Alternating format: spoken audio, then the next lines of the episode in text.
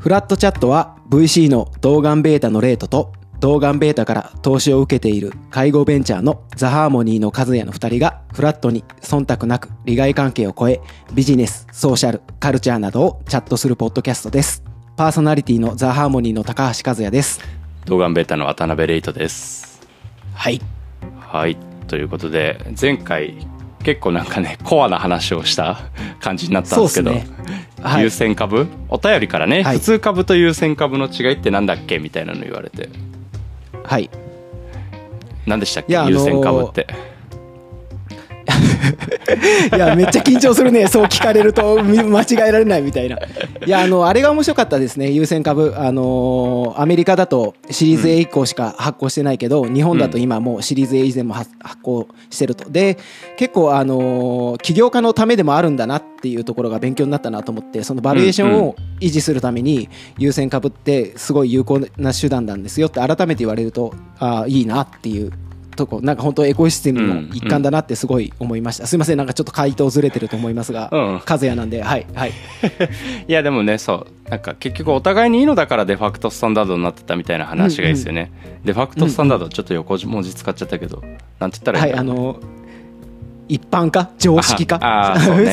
そんな感じです結果として一般化したみたいなあそうそうね。うん。今あのデファクトスタンダードってなんだろうって言った時いやスタンダードじゃないって言おうとした時に あの止めれてよかったです。はい。あとねなんか前回のコメントもらってて前回ポッドキャスト会に、J キスとか政府とかなんか当たり前のように言われてたけど、あれ何みたいなの言われて。であれはね株式じゃないんですよね、株式じゃなくて要は、はいはい。将来株式を得る権利、はいはい。アメリカだと優先株をもうシリーズ A まで発行しないみたいなのは J キスとか政府とかを使って株式じゃない何かを一旦持って将来はいはいはい。A 種株を作った時にまあその株式に変わるみたいなそういう権利を持つっていうやつなんでで厳密には株主じゃないみたいな状態が続くっていうのがはいはいはいはい。最近日本でもまあ流行ってきてる手法っていう一応補足をしておきます。そうですよね。あの社債から転換するんですよね。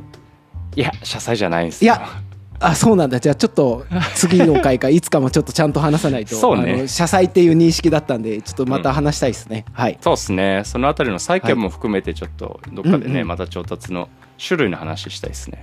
はいはい。はい。なるほど。はい。で今回はは何でしょう？はい。今回はですねあのはい。今回もですねお便りをいただきましてはい。あのバシットトークさん。我々がねフラットにチャットしてるなんかバシッとトークしろっていう。はいはい。あなるほど。なるほどなるほど。お便りいただいてるんですけども結構ね内容がコアで、はい。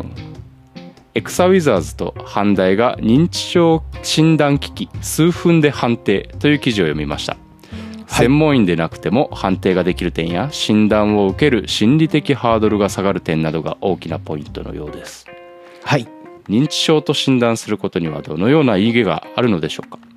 本人家族介護事業者の立場から考えられることを教えてください。おおバシッときたね。バシッとき たよねこれはい、バシッときて今背筋が伸びました。はい。認知症？これ僕記事読んでないんですけどこれ和也さんはい読んだんですか、あそうですね。あのエクサウィザーズさんってこのケアテック、特に認知症のあのテック領域においてあの日本であのトップランナーで走ってる企業さんで、うん。あのもしかしたらレートも聞いたことあるかもしれないんだけどあのユマニチュードとかいう認知症のケア技法とかを、あの日本に持ってきたのがエクサウィザーズさんだったりするんで本うんうん。当第一人者、トップランナーですって感じですね。はい。あユマニチュードを持ってきた人が在籍しながら AI を開発しているっていう会社ってことですか？まあざっくり言うとそんな感じですね。あのすごく平たく言うと。はい。ユマニチュードってあれですよね。僕のすげえざっくりした理解だと、はい。認知症の方と目を合わせたりとか、はいまはあ触れ合いの中で語りかけるみたいなそういう手法いうんうん。っていうすげえざっくりした理解なんですけど。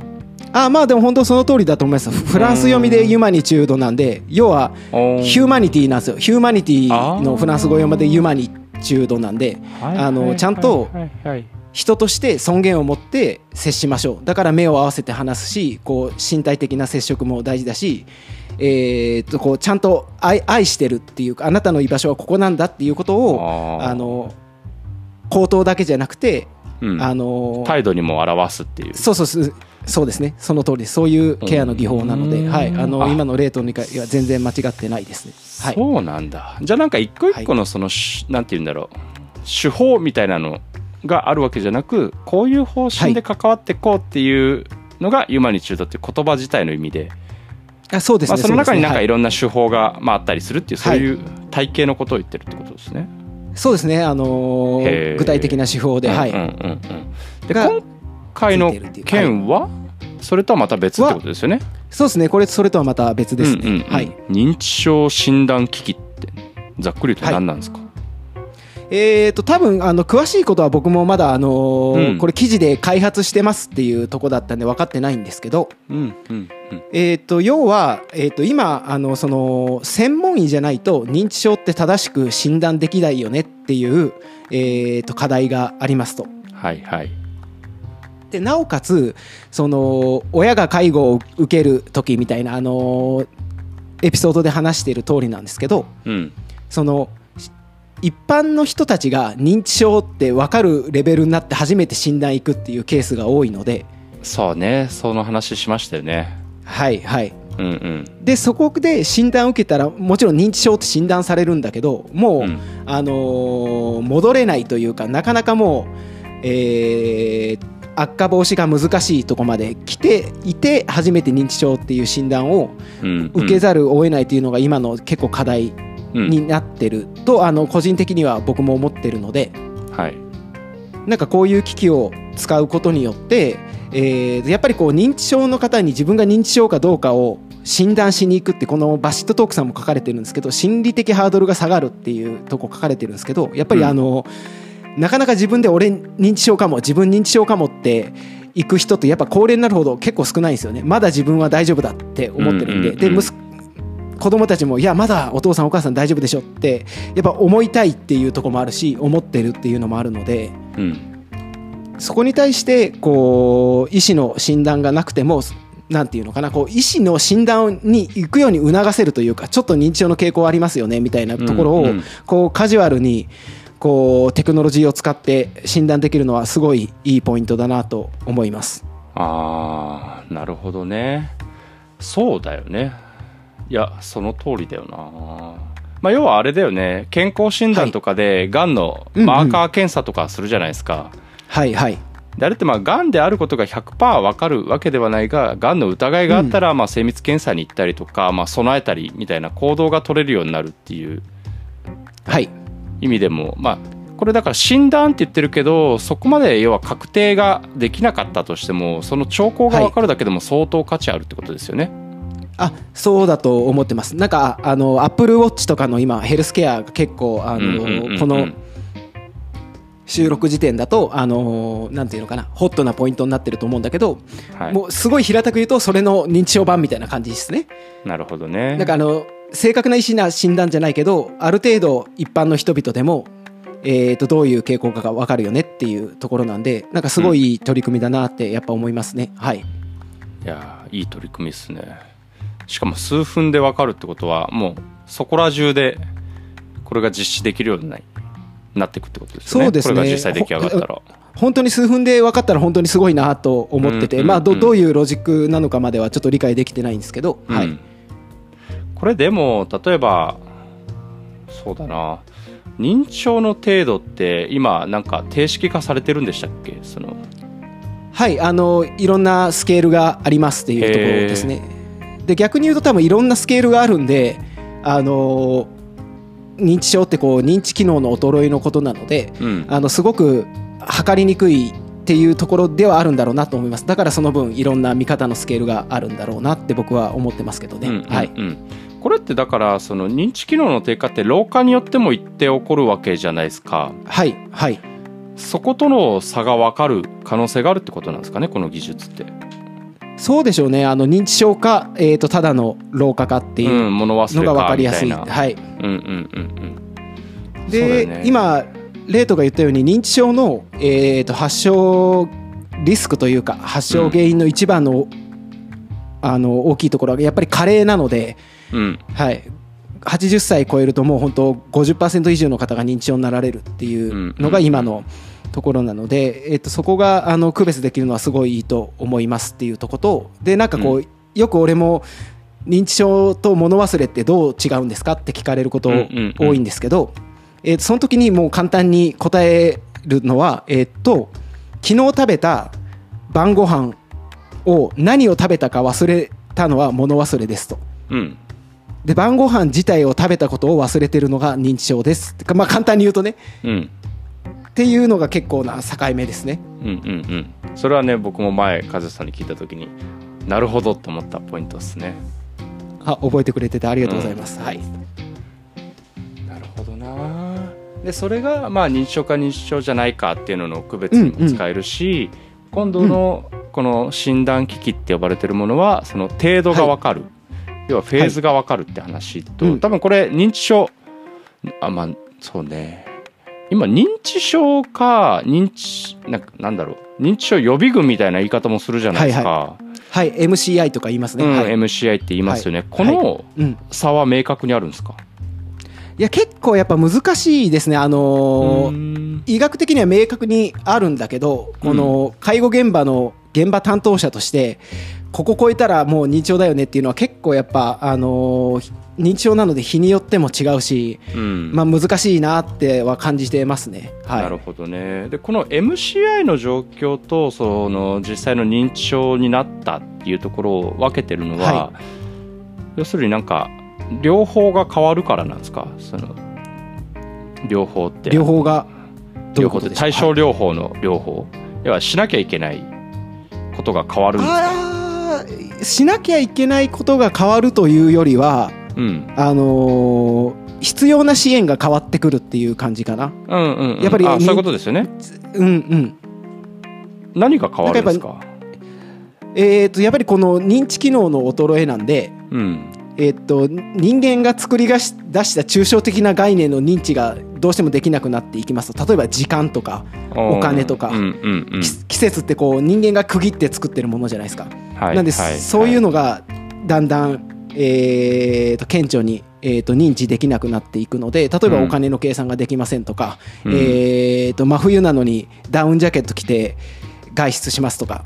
あのーで高齢になってるんでこう暑さとかも感じにくくて脱出症状で倒れますみたいなところもあったりするので、うんやっぱりそこが認知症になってくるとそういう自分で、えー、と自分の管理がなかなか難しくなってくるのでこうあの介護者が介護しする必要がありますよねっていうところですね。はい、うんうんうん、じゃあ MCI の時期はそういったものが一部見られるがはい、まだ自分で気づける程度っていうそういう感じなんですか？そうですね。なんかすごく乱暴であの、うん。ちょっと怒られそうで怖いんですけどあの、うんざっくり言うと MCI の時とかってあの一人暮らしがまだできる状態だと思ってるんですよね。うん。なるほどね、はい、で自分でも最近物忘れが激しいとかちょっとなんとなく、あのー認知してますと。うん。で、あのー全般的な認知機能は正常範囲であって、あのー日常生活動作も自立してて、まあ、うん。認知症ではないんだけど、うんあのー年齢とか教育レベルの影響でこうちょっと説明できない記憶障害があったり、まあ、さっきも言ったんですけどちょっと物忘れの訴えがあるっていうところが MCI ですね。はないるほど、なるほどね。で今回のはじゃあその MCI だと思われていたが実はもうこれ認知症だよね、みたいなのが分かったりする、そうですね。すいません。あのどこまでそうよね。細かく、あの分かるかっていうのはちょっと現段階ではちょっと分かってないですね。うん。はい。っ、ていうのとどこが分かると一番いいんですかね？その対そう症ですね。やっ療法的に何かをやろうって考えた時にどのフェーズの人が明確に分かるのが一番いいんだろうと思って。やっぱり MCI の、えーとまあ、がんとかと同じなんだけどうん軽い時にリハビリとかいろんなことをやる方が効果的っていうのはもう明らかに言われてるので、うん。えーと一般的な人から MCI になる時が分かるとすごいいいと思います。はい。うんうんうんで結構 MCI の時点では、えーとなんていうの回復するというか進行をすごく妨げれるって言われてるのでこのはいまあ本当微妙なラインだと思うんだけど物忘れの訴えが多いとか記憶障害が存在するってやっぱり加齢になってくるとどうしても出てくるところではあるけど、そこが、うん、一般的なのか MCI なのかって一番分かったりまたあと次の段階ですね。初期認知症とかこの辺って結構やっぱり難しいのでこれって物忘れなんだろうか、初期認知症なんだろうかっていうところが難しいのでこの辺が分かると中度重度の認知症に行くのを、えー、と頑張って防ごうっていうこともできてきたりするのでやっぱりこれはすごく大きな意義があることだと思います。なるほどね。じゃあ現場というか施設もやられてきてた和也さん的には MCI かそうじゃないのかが分かるのが一番その遅らせられる確率,、確率っていうかあれか。遅らせられる時間が伸びるっていう意味では一番価値が高そうではい。それプラスまあそれが初期ぐらいまでは続くって感じですよね。より早く分かってると打てる手が増えるみたいな、そうだね有効な、あのー手も多いですっていうところですね。はい。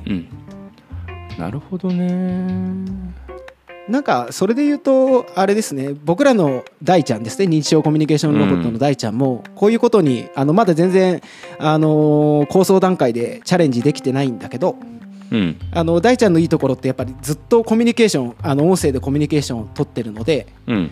あのー先月に比べてじゃあどれぐらいあの発話量が増えたとか同じ単語が増えたとか減ったとかが出てくるので、はい。あの将来的にはこういうあの認知症の進行具合を判断できるこういうスクリーニングの機能とかも持たせたいなと思って開発続けてますっていううん。PR でした、はい、なるほどね。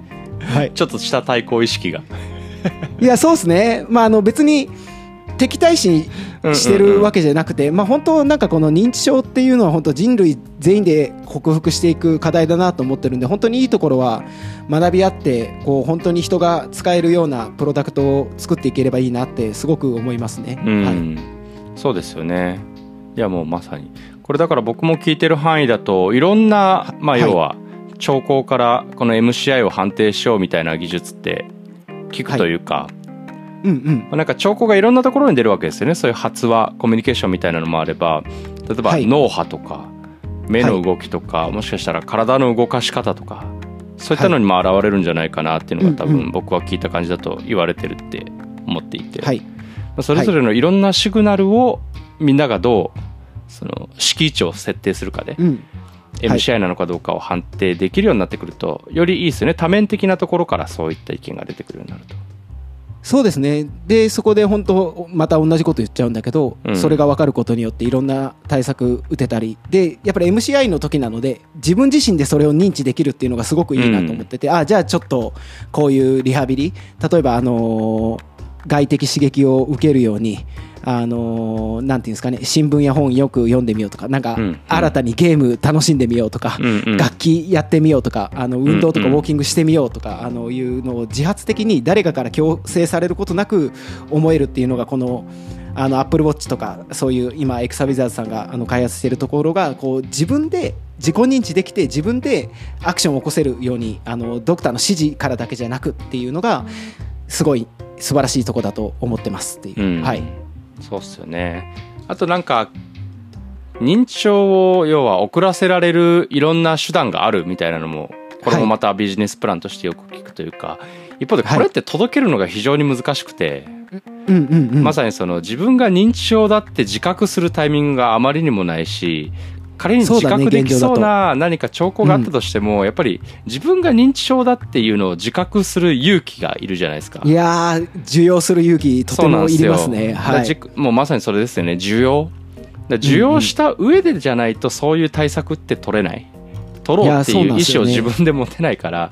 結構なんかこういうので明確にまあこうなんだっていうのが客観的事実として分かり、はいそれがまあ需要できるっていうところまで社会がサポートできればこのはい。今結構難しいよねってなってる認知症をいかに遅らせるのかっていう市場ができてないところがちゃんと市場化できそうでいいですよね。いやいいですよね。でそこが本当あのー効果があるって分かれば本当にいいなと思います、なんかねいろんな手段聞くんだけど結局やっぱそれを取り込む組もうっていう人があまりにも少なすぎるから本当に効果あるのかっていうのもビッグデータとしてね溜まってないしっていう、うんうんあ悪循環に陥ってんなって感じることがよくはいあったんで、そういうのにも有効ってことか社会っていう。やっぱそうですね。その一番は今話した通りなんだけど自分自身がやっぱ受容できるようにするっていうのがすごく重要だと思うんで、うん。そうだよね。そこがね結局ないとまあ診断だけ受けてもね結局さっきのがんと比べるとがんってまあ一応はいはい。切除っていうすごい分かりやすいやり方があるわけじゃないですか、その、はいはい。まあ、血液がんとかじゃなければね。うんうんうん。っていうちゃんとした対症療法でなくなるっていう希望がある分要は需要が比較的しやすいし、うんうん。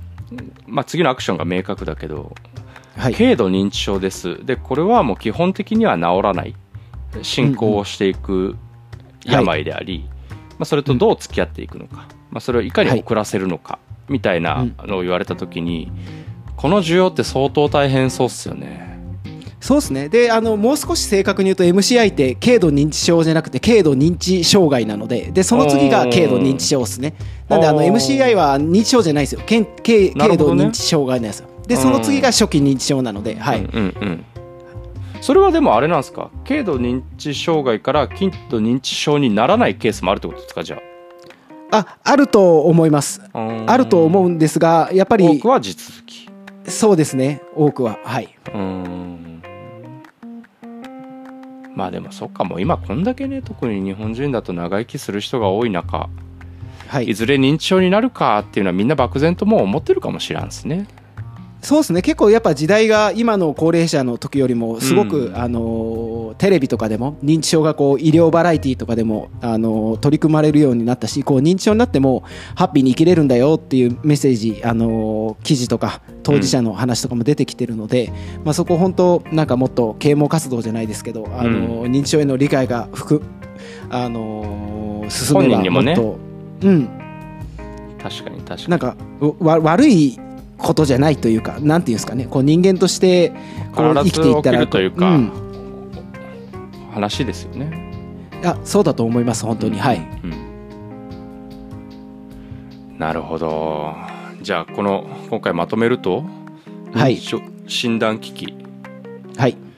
どのような意義があるかでいうとどんな意義があるんでか？そうですすね。いやその俺が最も不得意なサマライズをするっていう質問を今受けてしどろもどろしてるんですけど まあそうですね。あの自分自身が自分自身で、あの認知症の傾向があるかどうか、まあ、あの軽度認知障害 MCI かどうかがこう受容できるように分かることによって早期の、えーと対策リハビリだったりいろんなこう進行を防ぐようなことをできるっていうところがやっぱり一番、あの需要があるんじゃないかと思います。うん。はい。社会的にねだからはい。本人、家族介護事業者みたいな話で言うと、まあ、本人家族はまさにそんなところですよね。より長く、まあ、認知症でない状態で過ごせるっていうのが多分価値だし、はい。介護事業者にとってはどうなんですかね？これが分かることで。そうですね。あの介護事業者だと,、えー、となんていうんですかね？この MCI の軽度認知障害の時にうん。何かをするっていう、もちろんそのリハビリ専門でやってるところとかは、あのそういうアプローチしてると思うんですけど、うん。やっぱりこのその先ですねこの方初期なのか中期なのか、まあ、じ重度あの後期の認知症なのかっていうのが分かってくることによってやっぱりこういうあの理解が進むと対応する介護のやり方も絶対変わってくるのでそこもやっぱりうんあのんなんとなくみんなが経験値で持ってるものじゃなくてそこがちゃんと今この方はこれぐらいですっていうのが分かるとあのより理解も進めばあの対応する職員のケアの質も変わってくるとは思いますけどね。あー確かにね、まあ、はい。今のね、判定基準みたいなのがどっちかといううんとチェックシート方式的なものだから日によってさ、はい。最初にね言ってたように変わっちゃったりすると、はい。みんなで認識がぶれちゃうけど、もうこういうのでバシッと今こんなんだよまでが分かるとなんかそこがちゃんと適切なパーソナライズができそうってことですよね。そうですね。であと、あのこれ、あの僕らのケア事業部でまだまだ体力ないんでできてないんですけど、なんかこういう MCI の方にあの集えるようなこうリハビリ認知症の専門のリハビリのなんていうんですかねこう施設とはまで言ういかないんですけど、うん。うん。なん。か、うん。あのーなんていうんですの？あの認知症のそういうエクササイズ提供してるような、まあライザップさんとかカーブスさんみたいの認知症版みたいなのをハーモニーでできたら面白いよねっていうのもありますね。はい、みんなで集まってオンの時間作ろうぜみたいな。あそうですそうです。そうですあの意図的にですね、うんうん。はいはい、うん。いやだからさっき言った新しい市場が開けるっていうのは間違いなくありますよね。これでうん MCI かどうかっていうのが分かるようになると、はい。そうですね。はい。そこが面白いポイントかもしれない。なるほど、、はい。そんな感じですね。や面白いですね本当ですか？なんか、やあの介護とか認知症の話になると緊張しするので 面白いというよりは緊張してますっていう感じです。はい。いやなんかこういうこのフラットチャットの一番の意義って今まさに起こってることを話してるじゃないですか、はい。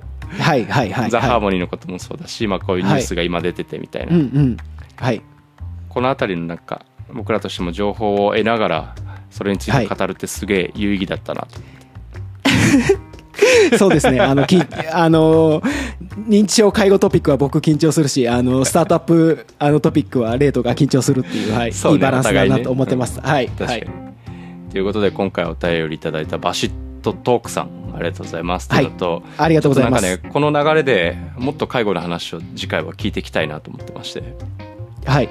なんかこれどういった介護の話ででしょう。はい。はいい。ろいろザ・ハーモニーとかまさに今回の話をしていってるが、そもそも認知症って何みたいなのを僕ら話してないなと思って、おお難しいね。はいはいはい。うんそこについに。ね認知症ってなんとなく漠然と認知に障害があるぐらいはわかるんだけどはい。なんかそこをちょっと掘り下げたいなと思ってますんで次回ははい。引き続き和也さん会という認こと知症ですね。もう緊張するな。しかも認知症か。はい。はい。で やっていきましょうかはい。わかりました。ありがとうございます。はいということで今回ありがとうございますはい、フラットチャットを聞いてくれてありがとうございます。あの僕らツイートとかあのお便り心待ちにしてます。でお便りはあの概要欄の Google フォームでお待ちしております。もしくはあのツイッターであのハッシュタグフラットチャットでツイートしてくれると嬉しいです。フラットチャットはひらがなでフラットカタカナでチャットです。ではまた次回バイバイ。バイバイ